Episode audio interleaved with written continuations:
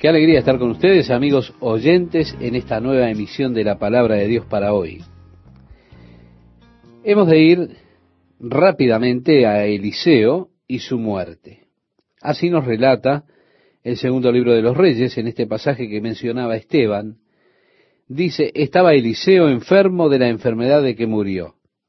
Y descendió a él Joás, rey de Israel, y llorando delante de él dijo, Padre mío, Padre mío, carro de Israel y su gente de a caballo.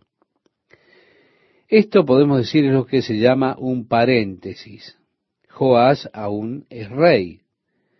Nosotros ya hemos reportado su muerte, pero ahora estamos registrando esto acerca de Eliseo.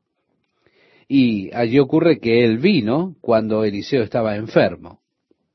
Para mí esto es un hecho interesante en cuanto concierne al Antiguo Testamento. Dos hombres destacados por tener gran poder por los milagros. Uno es Elías, el otro es Eliseo. Y cuando estaba listo para ser llevado al cielo, Elías le dijo a Eliseo, ¿qué quieres? Él entonces le dijo, quiero una doble porción del Espíritu que está sobre mí. Él dijo, si tú me ves cuando me voy, así se te hará. Si no me ves, entonces no. Fue así que Eliseo estaba allí y vio cuando Elías fue llevado al cielo. Su vida fue una vida milagrosa, es decir, una vida de milagros. Maravillosos milagros de Dios que fueron realizados a través de este hombre Eliseo, un hombre de gran fe. Pero tenemos este versículo en particular de las Escrituras que dice que estaba Eliseo enfermo de la enfermedad de que murió. Ahora, estimado oyente, permítame decirle algo. Las personas de gran fe se enferman. Las personas que tienen una fe tremenda se mueren. Es necio creer que la enfermedad o la muerte son el resultado de la falta de fe, de la falta de compromiso con Dios. No, la enfermedad y la muerte suceden a todos. Pero las personas están ofreciendo ese remedio que todo lo cura en el día de hoy. Suficiente fe. Usted no necesita estar enfermo. Pare de sufrir. Usted necesita suficiente fe. Y usted siempre ha de ser próspero. Es así que tenemos estas curas espirituales para todo. Esas curas que se ofrecen en los días que nos tocan vivir. ¿Quién puede comprender realmente los caminos de Dios? Yo francamente confieso que no comprendo los métodos de Dios. Si yo me paro aquí y le digo que comprendo los caminos de Dios, créame, yo sería un gran mentiroso. Porque Dios dijo, mis caminos no son sus caminos, mis pensamientos no son vuestros pensamientos el apóstol Pablo decía, cuán insondables son sus juicios e inescrutables sus caminos. Yo confieso que no conozco los misterios de Dios. Yo no sé por qué Dios permite que algunos cristianos que son hermosos se enfermen. No sé por qué Dios permite que tantos preciosos cristianos sufran. No entiendo por qué hay esos grandes cristianos en prisión allá en Siberia o en China, siendo torturados por causa de su fe. No sé por qué Santiago fue torturado como lo fue. Y los primeros discípulos, todos sufrieron martirio. Eso porque ellos creían en Dios tanto como cualquiera que estos pseudos profetas del día de hoy dicen creer. Y si Dios quisiera que todos nosotros fuéramos saludables, prósperos y demás, entonces Él lo habría declarado con toda, valga la redundancia, claridad en las escrituras. Tendríamos allí algo consistente en relación a ello en el cuerpo cristiano. Es una tragedia la manera en que estas doctrinas van proliferando a través de nuestro país en este tiempo. Las personas están tan ansiosas por creer. Ahora permítame decirle algo. Esas doctrinas realmente no tienen aún ningún efecto sobre los cristianos en Siberia. Si usted va allí y dice, hey, Dios quiere que ustedes, todos ustedes, sean prósperos, estén sanos, todos ustedes anden conduciendo un Cadillac allí, aún así, debido a las privaciones, ellos han sido forzados a un compromiso mucho más profundo que el que nosotros siquiera podríamos soñar. El compromiso de ellos con Cristo les ha causado la esclavitud que ellos están experimentando allí en Siberia. Allí encontramos miles de cristianos esclavizados en Siberia en el día de hoy. ¿Por qué? Porque ellos se han atrevido a proclamar su fe y su compromiso con Jesucristo. Volviendo a nuestro texto, dice, estaba Eliseo enfermo de la enfermedad de que murió. Eso no significa que Dios no lo amaba. No significa que Dios estuviera contra él. Eso no implica que usted haya hecho algo mal y que Dios ahora lo está castigando con una enfermedad. No es una señal de desarrollo o crecimiento espiritual de segunda clase. Claro que no. El mejor de los hijos de Dios, hablando de los seres humanos, se enferma. Es trágico adjudicar algo de eso diciendo, bueno, debe haber algo mal en tu vida. O, si tuviera suficiente fe, de otra manera podemos decir también, mira, solo confiesa tu pecado, lo que sea que hayas hecho, y Dios te sanará. Estimado oyente, en poco tiempo hemos de estar estudiando el libro de Job. Aprenderemos acerca de esta clase de doctrina. Así que Joás fue a Eliseo, que estaba allí casi en su lecho de muerte, y le dijo Eliseo, toma un arco y unas saetas.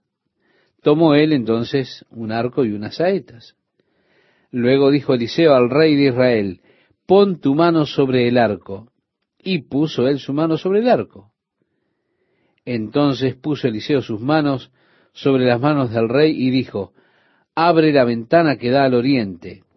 Y cuando él la abrió, dijo Eliseo, tira. Y tirando él, dijo Eliseo, saeta de salvación de Jehová y saeta de salvación contra Siria porque herirás a los sirios en Afec hasta consumirlos. Y le volvió a decir, toma las saetas.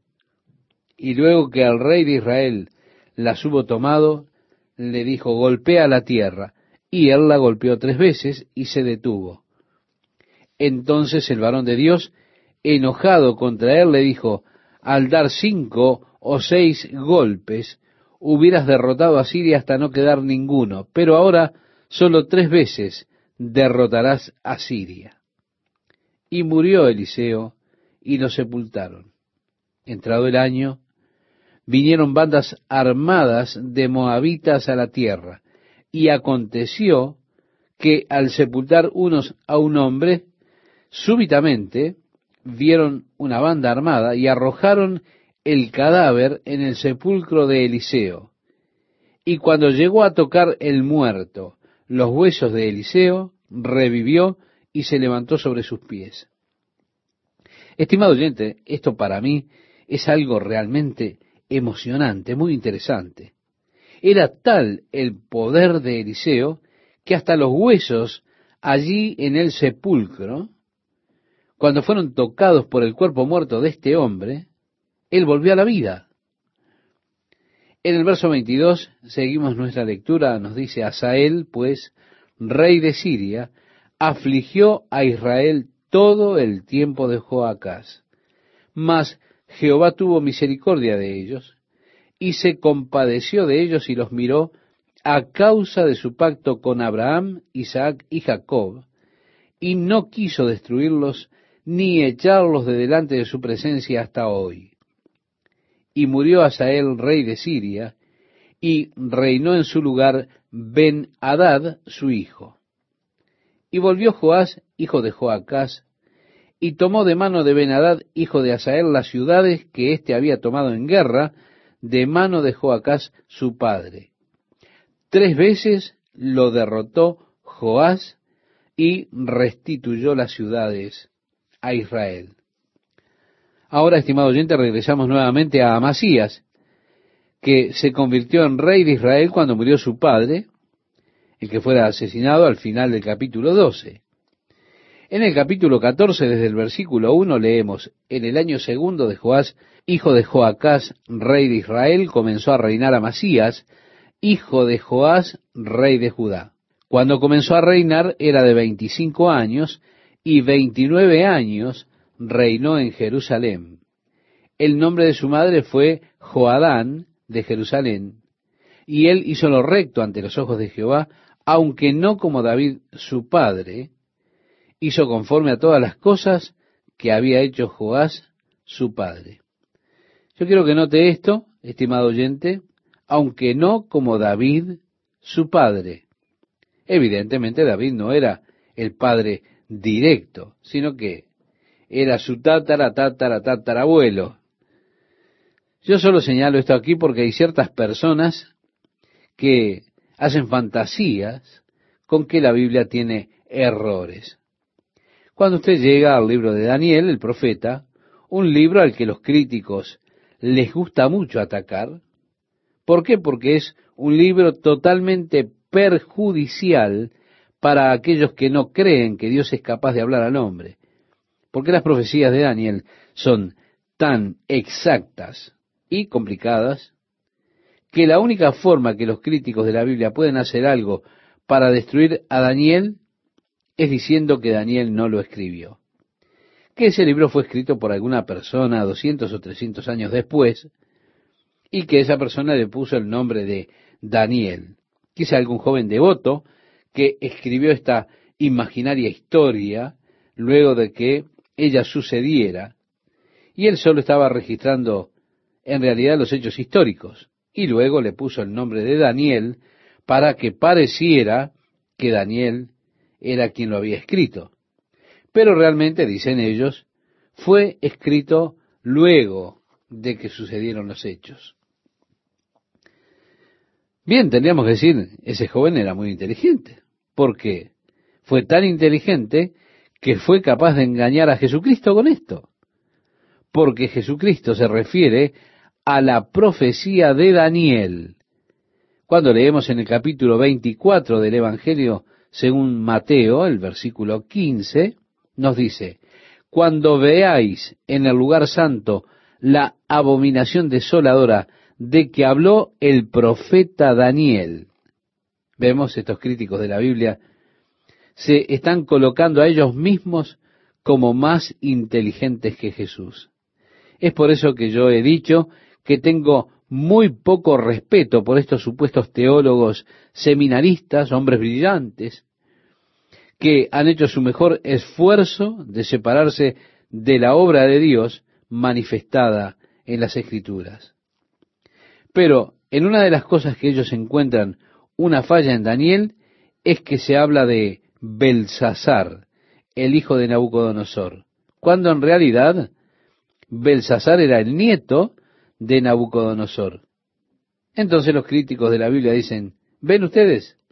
Llama a Belsasar hijo de Nabucodonosor y él no lo era realmente. Así que intentan utilizar esto como un argumento contra la Biblia. Pero aquí la Biblia se refiere a él como el hijo de David. Y debido a que el hebreo no tiene los términos nietos, bisnietos, solo tienen este término hijo y es utilizado para todos los descendientes. Así ellos se refieren a todos ellos como hijos. Vemos entonces que la Biblia es verdadera y créame, es preferible escuchar a un hombre lleno del Espíritu, que no conoce el griego desde sus orígenes y que expone la verdad de la palabra de Dios, que escuchar a algún licenciado que conoce las lenguas originales, pero aún no ha nacido de nuevo. Es preferible escuchar al otro antes que a éste, porque aprenderé más verdades espirituales de un hombre sin educación que de un profesor de este tipo.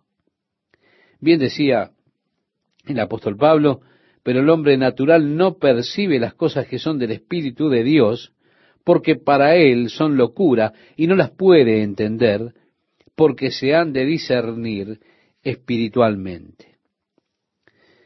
En cambio, el espiritual juzga todas las cosas, pero él no es juzgado de nadie. Estimado oyente, si usted quiere buscar este pasaje, lo puede encontrar en la primera carta del apóstol Pablo a los Corintios, en el capítulo 2, versículos 14 y 15. Quizá después puede leerlo. Así que yo no me preocupo por estos doctores. No, no. Yo me ocupo de la obra del Espíritu y de la comprensión del Espíritu en abrir las escrituras a nuestros corazones y nuestras mentes. Vemos entonces que en el segundo año de Joás, hijo de Joacás, Amasías, hijo de Joás, rey de Judá, comenzó a reinar. Pero él no llegó a lo espiritual a pesar de que hizo las cosas bien, no las hizo tan bien como su padre David. El versículo 4 nos dice, con todo eso, los lugares altos no fueron quitados, porque el pueblo aún sacrificaba y quemaba incienso en esos lugares altos. Y cuando hubo afirmado en sus manos al reino, así entonces eh, queremos invitarle que usted recuerde que el padre de él había sido asesinado por sus siervos. Él entonces luego ejecutó a los siervos que habían asesinado a su padre. Acto seguido fue contra los edomitas. Y allí, junto al mar muerto, en el valle de Sal, él mató a mil de los edomitas y tomó la ciudad de Petra. Él ahora se está sintiendo muy fuerte, se siente poderoso. Y nuestra lectura dice entonces, Amasías envió mensajeros a Joás, hijo de Joacás, hijo de Jehú, rey de Israel, diciendo, ven para que nos veamos las caras. Y Joás, rey de Israel, envió a Amasías, rey de Judá, esta respuesta. El cardo que está en el Líbano envió a decir al cedro que está en el Líbano, da tu hija por mujer a mi hijo. Y pasaron las fieras que están en el Líbano y hollaron el cardo. Ciertamente, has derrotado a Edom, y tu corazón se ha envanecido. Gloríate, pues, mas quédate en tu casa. ¿Para qué te metes en un mal para que caigas tú y Judá contigo? Pero Amasías no escuchó, por lo cual subió Joás, rey de Israel, y se vieron las caras, él y Amasías, rey de Judá, en Betsemes, que es de Judá. Y Judá cayó delante de Israel y huyeron cada uno a su tienda. Además, Joás, rey de Israel, tomó a Amasías, rey de Judá, hijo de Joás, hijo de Ocosías, en Bet-Semes, y vino a Jerusalén, y rompió el muro de Jerusalén desde la puerta de Efraín hasta la puerta de la esquina cuatrocientos codos, es decir, unos seiscientos pies del muro. Y tomó todo el oro y la plata y todos los utensilios que fueron hallados en la casa de Jehová y en los tesoros de la casa del rey, y a los hijos tomó en rehenes y volvió a Samaria. Los demás hechos que ejecutó Joás y sus hazañas, y cómo peleó contra Amasías, rey de Judá, ¿no está escrito en el libro de las crónicas de los reyes de Israel? Esto fue una intromisión que hizo para su propio mal. Es algo que muchas veces las personas hacen. Hay cosas en las que usted no tiene por qué meterse. Usted solo saldrá lastimado si hace eso. Hay lugares que como cristiano usted no tiene por qué rondar en ellos. Si usted lo hace, sin dudas, solamente saldrá herido. Hay una pregunta que es muy razonable. ¿Por qué usted debería entrometerse para su propio mal? No se entrometa, estimado oyente, con nada que lo pueda llevar a usted hacia una trampa. El resultado de la intromisión fue que el rey tiró abajo los muros, las defensas fueron destruidas. Así ocurre.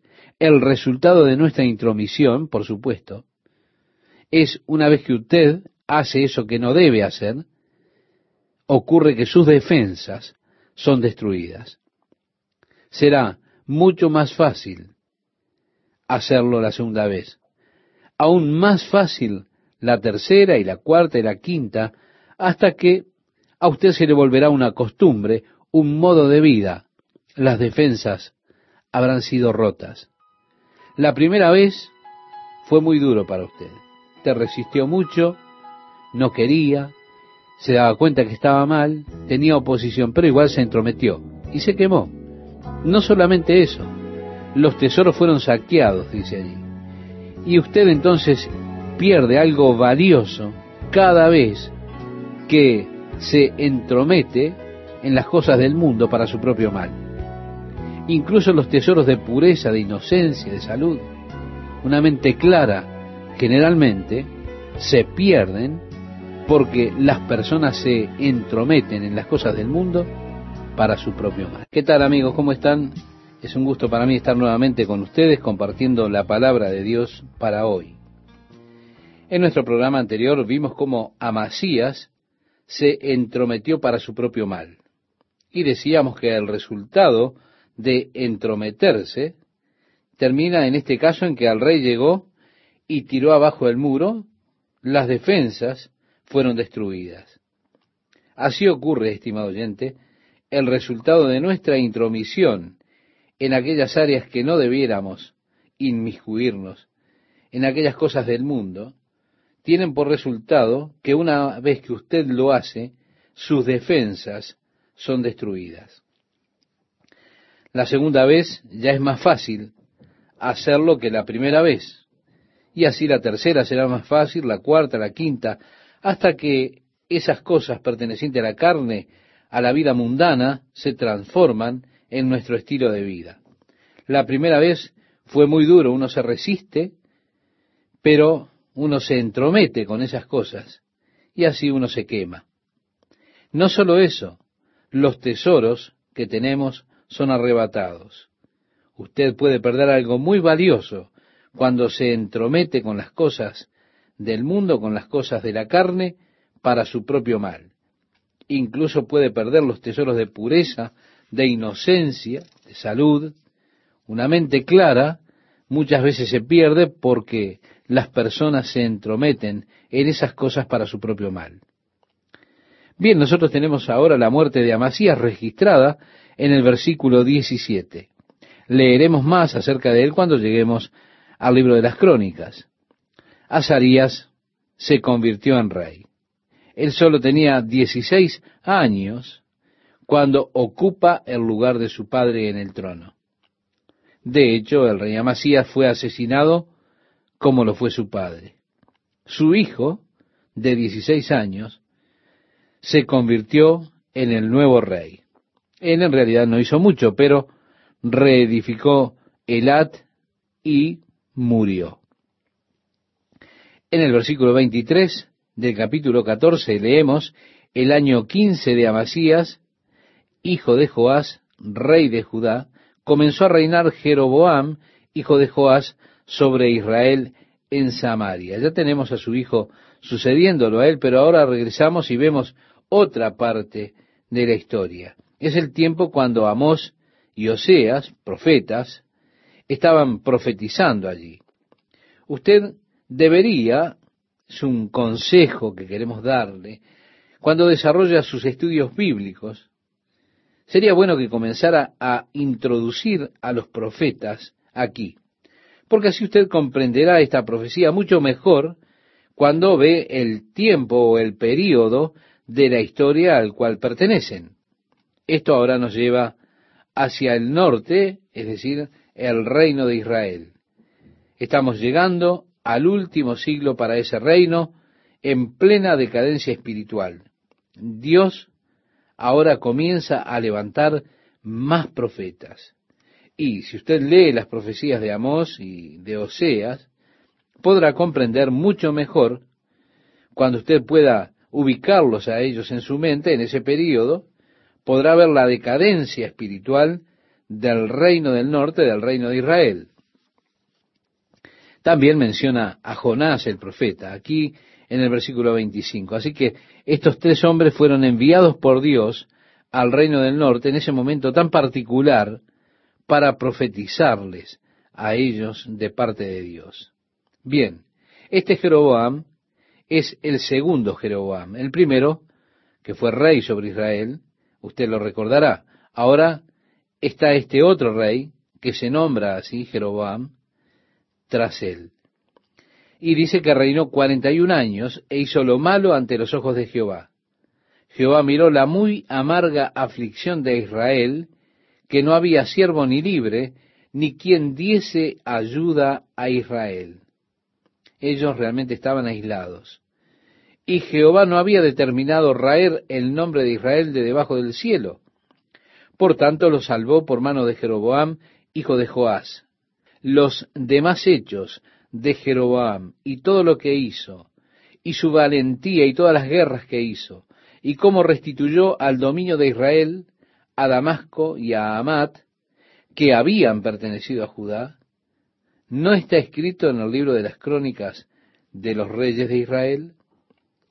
Sí, el reinado de Azarías, que también es conocido como Usías, lo vamos a ver. Cuando usted piensa en Usías, y vamos allí, ahora Azarías era el hijo de Amasías, y él no hizo mucho, pero su hijo Azarías comenzó a reinar. El otro nombre que tenía este rey era Usías. Ahora esto nos lleva a pensar en el profeta Isaías. Isaías fue el profeta que realmente comenzó su carrera y las profecías precisamente cuando muere Usías. Usías reinó cerca de 52 años. Recuerde usted que en el capítulo 6 de Isaías nos dice, en el año que murió el rey Usías, vi yo al Señor sentado sobre un trono alto y sublime, y sus faldas llenaban el templo. Así que cuando llegamos a Usías, estamos comenzando con el tiempo final de la carrera de este rey, del rey Usías precisamente. Y estamos ubicándonos en el tiempo de Isaías. En el segundo libro de los Reyes, en el capítulo 15, versículo 2, leemos, cuando comenzó a reinar era de 16 años y 52 años reinó en Jerusalén podríamos decir sin duda, uno de los reinados más extensos. Y dice además, e hizo lo recto ante los ojos de Jehová conforme a todas las cosas que su padre Amasías había hecho. Con todo eso, los lugares altos no se quitaron porque el pueblo sacrificaba aún y quemaba incienso en los lugares altos. Mas Jehová hirió al rey con lepra. Estimado oyente, tendremos la historia completa de esto cuando lleguemos al libro de las crónicas. Siguiendo nuestra lectura, dice, y estuvo leproso hasta el día de su muerte, y habitó en casa separada. Y Jotán, hijo del rey, tenía el cargo del palacio, gobernando al pueblo. Y por supuesto, Usías era el rey a pesar de la lepra. Un rey muy popular, un rey muy bueno. En el verso 6 nos dice los demás hechos de Azarías, que recuerde es Usías, y todo lo que hizo, eso lo tenemos en el capítulo 15, versículo 6, y llegaremos allí cuando estemos en el libro de las crónicas. Siguiendo nuestro pasaje, dice, y durmió Azarías con sus padres, y lo sepultaron con ellos en la ciudad de David, y reinó en su lugar Jotam su hijo. En el año 38 de Azarías, rey de Judá, reinó Zacarías, hijo de Jeroboam, sobre Israel seis meses. Por un lado tenemos el reinado más extenso y ahora tenemos un reinado muy corto. Nos dice, e hizo lo malo ante los ojos de Jehová, como habían hecho sus padres. Contra él conspiró Salum, hijo de Jabes, y lo hirió en presencia de su pueblo y lo mató y reinó en su lugar. Él era la cuarta generación contando desde Jehú. El Señor le había prometido a Jehú que cuatro generaciones se sentarían en el trono de Israel. Con la muerte de Jeroboam termina esta línea de la dinastía de Jehú. De esa manera se cumplió la palabra de Jehová que le prometió a Jehú esas cuatro generaciones. Como decíamos, Salum conspiró y lo mató para poder tener el trono, y él reinó durante un mes en Samaria. Ahora, ¿no es esta la forma en que sucede? ¿Se da cuenta? Usted invierte toda su vida para alcanzar lo que es una ambición. Finalmente llega. Dice, muy bien, lo he conseguido. Y en ese momento usted es eliminado. Muchas personas cuando finalmente dicen, bueno, llegué al momento de mi jubilación. Y uno mira y en un mes partieron. Aquí tenemos una de estas cosas que ocurren en la vida. Es interesante cómo tan a menudo cuando una persona llega a ese lugar de conseguir aquello que son todos sus sueños y todas sus metas, es como que parece que en un instante se fue todo. Recuerde en el Nuevo Testamento, Jesús habló acerca de aquel hombre, un granjero exitoso. Él dijo, bueno, ¿qué haré ahora? Mis graneros están llenos, ya sé lo que haré tiraré los que tengo y haré otros más grandes. El Señor dice, necio, esta noche vienen a pedir tu alma. Sí, estimado oyente, la vida es sostenida por una cuerda muy fina, muy floja. Nosotros no necesitamos acumular para esta vida, sino para la vida eterna, la que nunca terminará. Nosotros ponemos tanto esfuerzo en esta vida, tanto énfasis en esta vida y tan poco esfuerzo en la otra vida, la vida eterna que tenemos. Así fue que él reinó por un mes en Samaria y fue asesinado. Y nos dice los demás hechos de Salum y la conspiración que tramó. He aquí que están escritos en el libro de las crónicas de los reyes de Israel. Manahem se convirtió en rey. Él saqueó las ciudades de Tifsa y toda el área que estaba a su alrededor. Eh, Tirsa la saqueó e hirió el vientre de todas las mujeres embarazadas. Este fue Manahem. En el año 39 de Azarías, rey de Judá, reinó Manahem, hijo de Gadi, sobre Israel diez años en Samaria, e hizo lo malo ante los ojos de Jehová. Y vino Pul, rey de Asiria, a atacar la tierra, y Manahem dio a Pul mil talentos de plata para que le ayudara a confirmarse en el reino. E impuso Manahem este dinero sobre Israel, sobre todos los poderosos y opulentos. Su muerte está registrada en el versículo 21. Y nos dice los demás hechos de Manahem, y todo lo que hizo no está escrito en el libro de las crónicas de los reyes de Israel. En el año 50 de Azarías, rey de Judá, reinó Pecaía, hijo de Manahem, sobre Israel en Samaria dos años, e hizo lo malo ante los ojos de Jehová. No se apartó de los pecados de Jeroboam, hijo de Nabat, el que hizo pecar a Israel. Y conspiró contra él Peca, hijo de Remarías, capitán suyo, y lo hirió en Samaria. Así fue que Pecaía fue muerto por este hijo de Remarías, Peca. Es por esto que entrar a estos reyes puede a veces resultarnos confuso debido a los diversos nombres. Algunas veces ellos tienen dos nombres y resulta muchas veces, reitero, algo confuso. A partir del versículo 27, nosotros leemos, en el año 52 de Azarías, rey de Judá, reinó Peca, hijo de Remarías, sobre Israel en Samaria, y reinó veinte años. E hizo lo malo ante los ojos de Jehová. No se apartó de los pecados de Jeroboam, hijo de Nabat, el que hizo pecar a Israel.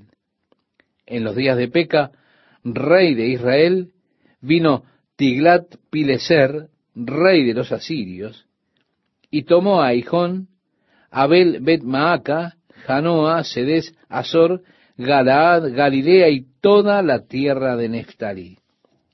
Así que toda el área alrededor del mar de Galilea fue tomado por él, la parte superior de Galilea, y él los llevó cautivos a Asiria. Así que vemos el reino del norte cayendo más y más, siendo llevado cautivos hacia Asiria. En el capítulo 15, verso 30 leemos, y Oseas, hijo de Ela, conspiró contra Peca, hijo de Remarías, y lo hirió y lo mató, y reinó en su lugar a los veinte años de Jotam, hijo de Usías. Estamos regresando a Judá, el hijo de Usías, Jotam. En el segundo año de Peca, hijo de Remarías, rey de Israel, comenzó a reinar Jotam, hijo de Usías, rey de Judá. Cuando comenzó a reinar era de 25 años y reinó 16 años en Jerusalén. El nombre de su madre fue Jerusa, hija de Sadoc, y él hizo lo recto ante los ojos de Jehová. Hizo conforme a todas las cosas que había hecho su padre Usías. Con todo eso, los lugares altos no fueron quitados. Los hechos de él se relatan también en Segunda de Crónicas. Nosotros hemos de aprender más acerca de él cuando lleguemos a ese momento. El verso 1 del capítulo 16 nos dice, en el año 17 de Peca, hijo de Remarías, comenzó a reinar Acaz, hijo de Jotam, rey de Judá. Bien, así que ahora tenemos a Acaz, hijo de Jotam, reinando. Solía haber una casa en las tribus del norte, ahora tenemos a uno en las tribus del sur, es decir, sobre Judá. Y nos dice, cuando comenzó a reinar Acaz, era de veinte años y reinó en Jerusalén dieciséis años, y no hizo lo recto ante los ojos de Jehová su Dios, como David su padre. Antes anduvo en el camino de los reyes de Israel, y aún hizo pasar por fuego a su hijo, según las prácticas abominables de las naciones que Jehová echó de delante de los hijos de Israel. Asimismo sacrificó y quemó incienso en los lugares altos, y sobre los collados y debajo de todo árbol frondoso. Entonces Resín, rey de Siria, y Peca, hijo de Remarías, rey de Israel, subieron a Jerusalén para hacer guerra y sitiar a Acaz, mas no pudieron tomarla. Él envió al rey de Asiria le envió dinero a Tiglat Pileser y le pidió ayuda, y Tiglat Pileser fue a Asiria, él tomó Damasco, y Acaz, por supuesto, lo sobornó. El rey de Asiria comenzó a pelear contra Siria y contra Israel. El rey Acaz le mandó a el sacerdote Urias diciendo, sobre el gran altar, cuando él estaba en Damasco, el rey de Asiria, el rey de Asiria, luego de haber tomado Damasco, lo invita a que fuese a Damasco. Cuando él llega allí, él vio un altar que lo atrajo. Así que lo dibujó, sacó las dimensiones que tenía ese altar. Luego cuando regresa a su casa, le dijo al sacerdote, quiero que construyas un altar como este. Fue así que ellos construyeron otro altar. Ellos sacaron, dejaron el altar del templo y lo reemplazaron con este otro, que era igual al altar pagano que habían visto en Damasco. Además, los tableros de las basas que estaban sobre los doce bueyes de bronce enfrente del templo, los sacó y los puso en el suelo, profanando el templo de Dios. Lo hizo como los otros templos paganos que él había visto en Damasco. Su muerte se registra en los dos últimos versículos aquí. Al llegar al capítulo 17, nos encontramos con las razones de por qué fue que Israel cayó. Dios mismo enumera las razones de por qué ellos serían llevados cautivos. Nosotros hemos de llegar al final de la nación de Israel en, la próxima, en las próximas audiciones. Todas las razones son mencionadas. Es mencionado el fracaso de ellos en seguir a Dios, en adorar a Dios. Ahora, con el conocimiento, estimado oyente, viene la responsabilidad. La Biblia dice que la justicia engrandece a la nación, mas el pecado es afrenta a las naciones. Este proverbio lo puede encontrar usted en el capítulo 14 del libro de los Proverbios, versículo 34. Cuando lleguemos a las razones que hubieron para la caída de Israel en manos de sus enemigos, cuando intentemos aprender de la historia, las lecciones que aprenderemos serán lecciones realmente amargas. Cuando observamos a Estados Unidos hoy, cuando vemos qué nación tan impía nos hemos vuelto, hay personas que están atravesando tiempos duros en cuanto a comprender los caminos de Dios. El profeta Habacuc le dijo al Señor un día, Dios, por favor, no me muestres nada más, porque la nación va cayendo tan rápido, es tan corrupta, los líderes son tan corruptos y Dios, tú no harás nada al respecto. Dios le dijo a Habacuc, Habacuc, yo estoy haciendo algo al respecto, pero si yo te dijera lo que estuve haciendo, tú no me creerías. Entonces Habacuc dijo, bien, haz el intento, Señor. El Señor dijo, muy bien, yo pondré a Babilonia contra Judá y ellos tomarán cautivo a Judá. ¿Por qué, Señor, harías esto? Él dijo, te dije que no me creerías. Pero él le respondió a Dios, hey, nosotros hemos sido malos, es cierto, pero ellos son peores que nosotros. ¿Por qué utilizarías tú a una nación que es peor que nosotros para castigarnos? Y él dijo, porque ellos no saben, ellos no son mi pueblo, pero ustedes son mi pueblo, y se han apartado de mí. Y debido a que ustedes me han conocido, el conocimiento, estimado oyente, conlleva responsabilidad. El no actuar según el conocimiento es lo que atrae el juicio de Dios. Asimismo, si Dios utiliza a cualquier otro país como instrumento para castigar a los Estados Unidos, nosotros tenemos la misma clase de pensamiento que tuvo Habacuc. Señor, ellos son una nación atea. ¿Por qué los utilizas para castigar a los Estados Unidos? No sería la primera vez en la historia que Dios utiliza a una nación impía para castigar a una nación piadosa, debido a que la nación piadosa se ha vuelto impía y se ha ido tras los ídolos apartándose del Dios vivo. Yo no me sorprendería de ver que Dios juzga a nuestra nación, de seguro no culparía a Dios por hacerlo, debido a las cosas que están sucediendo en nuestra nación en el día de hoy. Nuestro mundo seguía por la pornografía, en tantas cosas obscenas, en la impiedad, y vemos cómo hemos dejado a Dios de lado en nuestra vida nacional y cómo las cortes están buscando eliminar a Dios de nuestra vida nacional. Nosotros no podemos, no debemos quejarnos entonces si Dios trae su juicio contra esta nación. Al leer las razones por las cuales el juicio fue llevado por Dios contra Israel, usted se dará cuenta que Dios tiene todo el derecho de juzgar también por esa causa a nuestra nación. Qué placer saludarles, amigas, amigos de la palabra de Dios para hoy. Si realmente llegamos al final de la historia del reino del norte, la nación de Israel, en el segundo libro de los reyes. Y nos dice en el capítulo 17, versículo 1, en el año duodécimo de Acaz, rey de Judá, comenzó a reinar Oseas, hijo de Ela, en Samaria, sobre Israel, y reinó nueve años e hizo lo malo ante los ojos de Jehová. Como hemos mencionado, primeramente se menciona a Judá, el reino del sur, luego, en segunda instancia, el reino del norte, el rey de Israel. Ninguno de los reyes de Israel hizo lo bueno ante el Señor. Comenzando con Jeroboam, hijo de Nabat, cuando el reino fue dividido, entre el reino del norte y el reino del sur, desde Jeroboam en adelante, todos los reyes hicieron lo malo ante los ojos de Jehová. Es interesante que así como el rey lo hace, la nación también hace lo mismo muchas veces.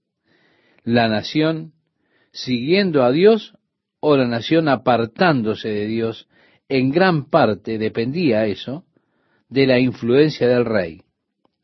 Fue así que los asirios vinieron contra Israel. En el verso 3 nos dice, contra este subió Salmanasar, rey de los asirios, y Oseas fue hecho su siervo y le pagaba tributo. Mas el rey de Asiria descubrió que Oseas conspiraba porque había enviado embajadores a So, rey de Egipto. Ellos ya habían tomado el dinero que supuestamente debían enviar para el tributo y lo enviaron al rey de Egipto con el objeto de contratar mercenarios que vinieran a pelear contra los asirios.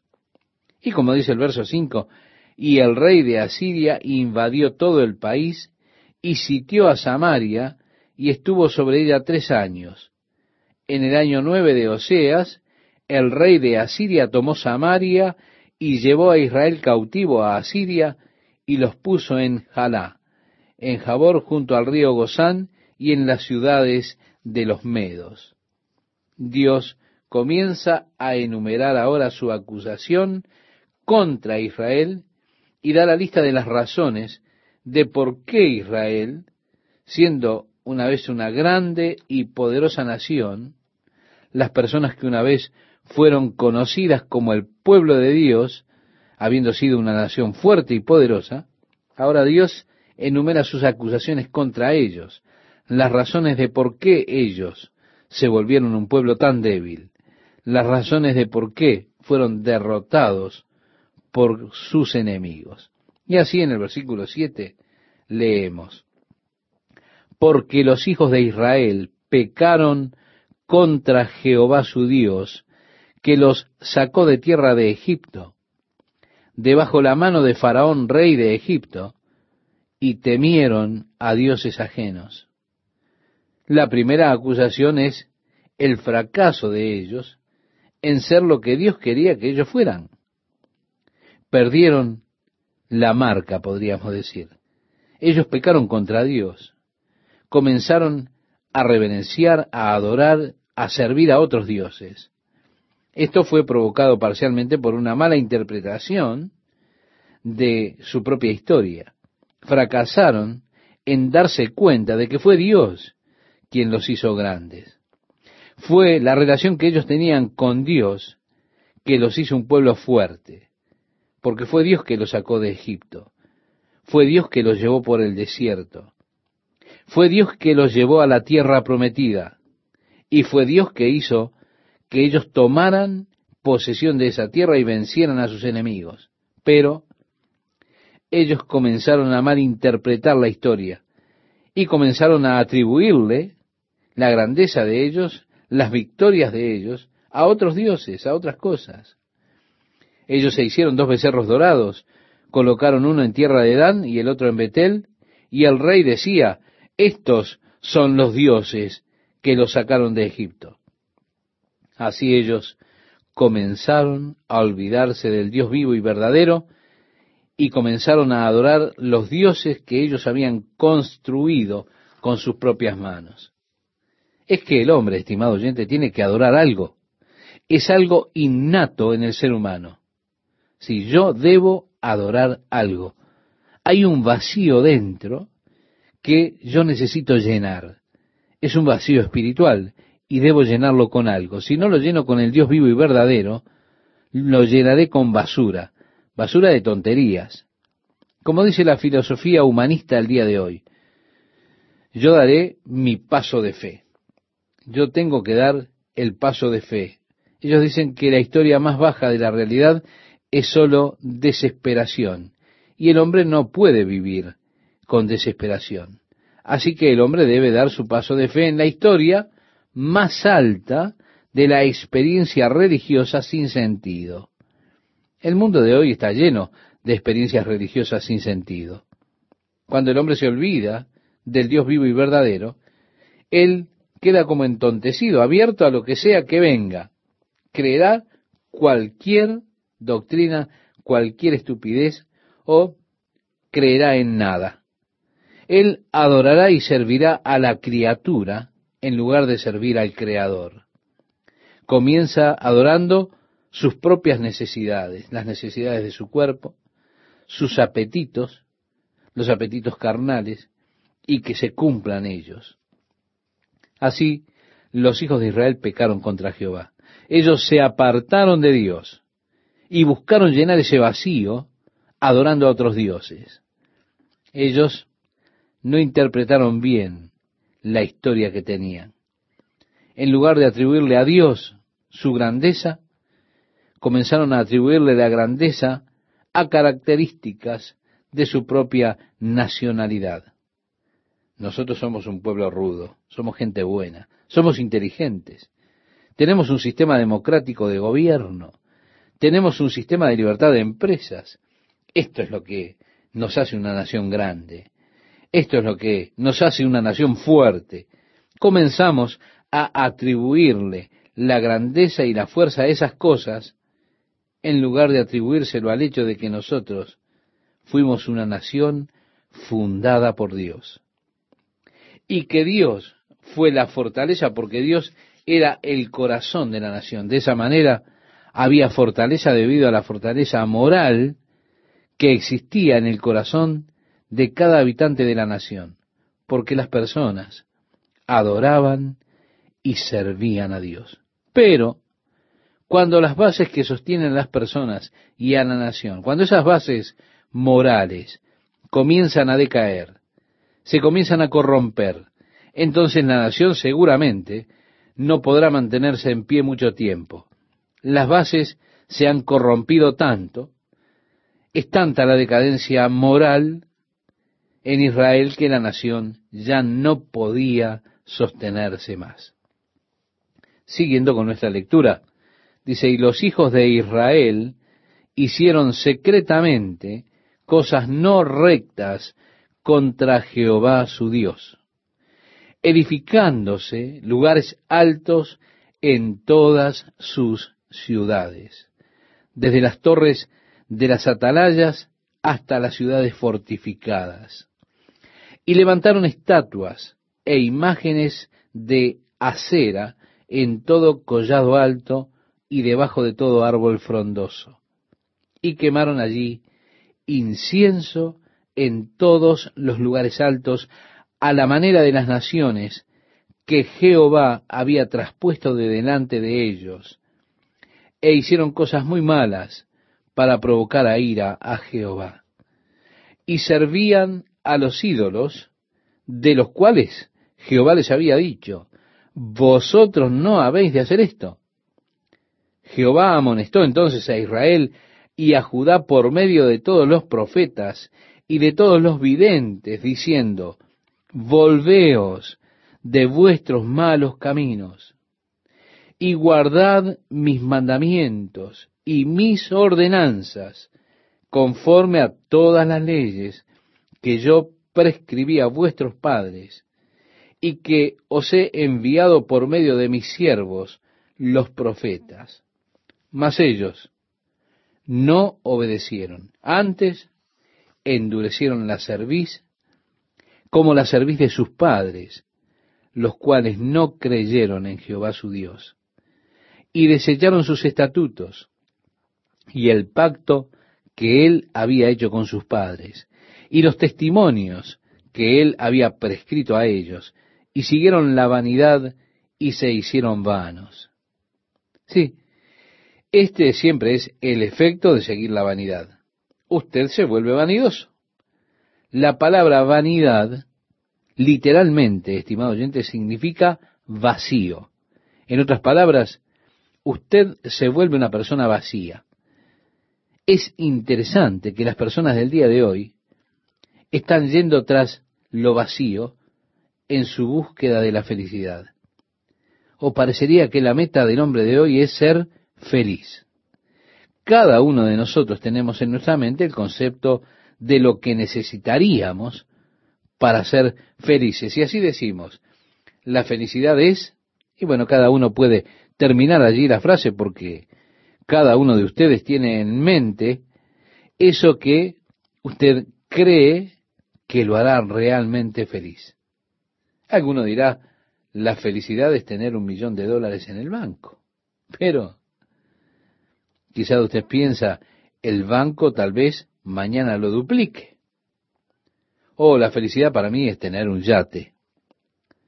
Para mí la felicidad es tener una casa en una isla. La felicidad es, y allí usted puede poner aquello que le parece a usted que será su felicidad.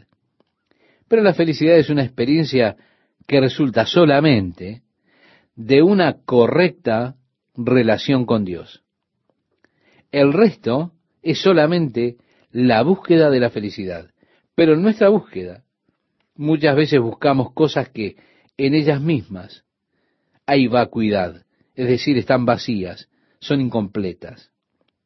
Ellas tal vez nos traigan algún momento de emoción, algún momento de placer, quizá algún momento de alegría, pero no verdadera felicidad eterna. Por mi mente corren los años de la escuela, todas las cosas que solíamos hacer para divertirnos. Teníamos una tarde emocionante. Nosotros solíamos engrasar las ruedas del tranvía en una pendiente y solo sentarnos al costado y nos reíamos mirando. Y rodaban allí mientras esto estaba girando en sus ruedas, lleno de grasa, ¿se da cuenta?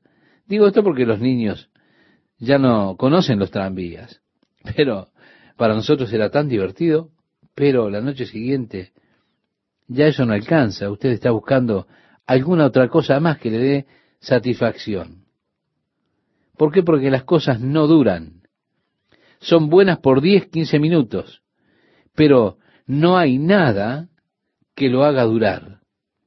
La búsqueda del mundo, al buscar el vacío, ellos mismos se vuelven vacíos. Aquel pueblo, como decía en el libro de los Reyes, en el versículo 15 de este capítulo 17, y fueron en pos de las naciones que estaban alrededor de ellos, de las cuales Jehová les había mandado que no hiciesen a la manera de ellas. Aquí hay una cosa de la que tenemos que ser extremadamente cuidadosos, porque existe una fuerte presión sobre nosotros para que hagamos precisamente eso, hacer lo que hace el mundo a nuestro alrededor. En el día de hoy el mundo a nuestro alrededor está siendo gobernado por una filosofía humanista, la cual declara que no hay nada realmente malvado o malo por sí mismo, porque no hay buenos ni malos absolutos. Todo es relativo a su cultura, a su trasfondo, al área en donde usted vive, a las mayorías de la sociedad, y las mayorías siempre son las que determinan lo que está bien y lo que está mal en una sociedad. Así los sociólogos señalan a las mayorías de la cultura de Nueva Guinea, por ejemplo, o a las mayorías de algunas tribus indígenas de Sudamérica, o de los esquimales y demás, ellos pueden probar que cualquier tipo de relación es aceptada y es buena en sociedades particulares. Así que todo depende de cómo es la sociedad, de si una relación es correcta o no dentro de esa sociedad. Pero créame, eso es incorrecto. Sí que hay absolutos en lo que se refiere a la moral. Dios ha establecido los absolutos. Pero los hombres de Israel, el pueblo de Israel, cometió el error de seguir a las mayorías de la sociedad a su alrededor. Y siguiendo a esas mayorías de esas sociedades, ellos mismos se volvieron corruptos delante de Dios. Al ser corruptos ante Dios, ellos fueron destruidos. La grandeza y la fortaleza de la nación fue totalmente eliminada. Ellos se volvieron moralmente débiles, espiritualmente débiles. Luego solo quedaba que ellos fueran destruidos como nación porque la verdadera fortaleza de una nación radica en las bases morales sobre las cuales se establece esa nación. Dios envió a sus siervos, envió a los profetas. Ellos clamaban contra la forma, contra la manera en que las personas vivían. Pero estos profetas eran acusados de intolerantes, de mente estrecha, de antiguos. Las personas no los escucharon. De esa manera, estimado oyente, la nación cayó. Ahora Dios les había dado otras advertencias. Dios les había permitido caer realmente en la batalla, incluso frente a pequeñas naciones, no siendo totalmente derrotados, pero ellos una vez gobernaron sobre Moab y los moabitas se rebelaron contra ellos. Los moabitas no eran un pueblo grande, no eran un pueblo fuerte, eran una pequeña nación, pero Israel se volvió tan débil que no pudieron someter a Moab y los moabitas los pusieron a ellos bajo su control. Viendo que Moab había tenido una incursión exitosa contra ellos, entonces los edomitas decidieron rebelarse también a su control y las otras naciones pequeñas, una por una, viendo y animándose por la debilidad de Israel, comenzaron a rebelarse contra Israel. Comenzaron a pelear contra ellos. Y ellos eran incapaces de ganar una victoria que fuera decisiva sobre ellos. Inclusive ellos no reconocían la debilidad que tenían. Ellos fueron engañados como fue engañado Sansón, que una vez que su cabello fue cortado y su voto hacia Dios se rompió, no sabía que él era débil como los otros hombres. Cuando Dalila le dijo, Sansón, los filisteos sobre ti, él dijo, me pondré en pie como las otras veces e iré contra ellos. Y él no sabía que el Espíritu de Jehová había partido de él. Y así cayó en manos de los filisteos, porque sin el poder del Espíritu de Dios, Sansón era débil como todos los demás hombres. Sin Dios, estimado oyente, nuestra nación es débil como cualquier otra nación. Y nuestra nación se ha apartado de Dios. Nos hemos apartado realmente de tener a Dios en el corazón y en el centro de la vida de nuestra nación. Aún así nosotros aún imprimimos en nuestra moneda, en Dios confiamos. Pero sí me parece una paradoja. Aunque la Biblia fue el primer libro de texto y el único libro de texto en la primera escuela pública en Estados Unidos, aún así hoy, debido a las decisiones de la Suprema Corte, nosotros no podemos siquiera tener una clase de Biblia en una escuela pública a la que los niños puedan asistir por su propia decisión. Tampoco pueden haber oraciones públicas dentro del salón de clase. ¿Se da cuenta? Así ocurre la muerte de una nación. Y créame, siempre es triste. Siempre es trágico ver a una nación que fue una vez fuerte, gloriosa, verla morir verla en esa agonía de muerte, estar sin poder, sin poder hacer nada, sabiendo que no hay nada que usted pueda hacer por esa nación. Nosotros vemos a nuestra nación hoy en agonía de muerte. Las mismas condiciones que prevalecían en Israel prevalecen en nuestra nación en el día de hoy. Hemos dado nuestras espaldas a Dios. Hemos hecho del materialismo del placer, de la búsqueda intelectual, las principales pasiones de nuestra vida. Nos hemos desviado del Dios vivo y verdadero, nos hemos vuelto débiles, hemos fallado en reconocer que fue Dios el que nos hizo fuertes, que fue la gracia de Dios que se derramó sobre nosotros, que hizo de nosotros una nación poderosa.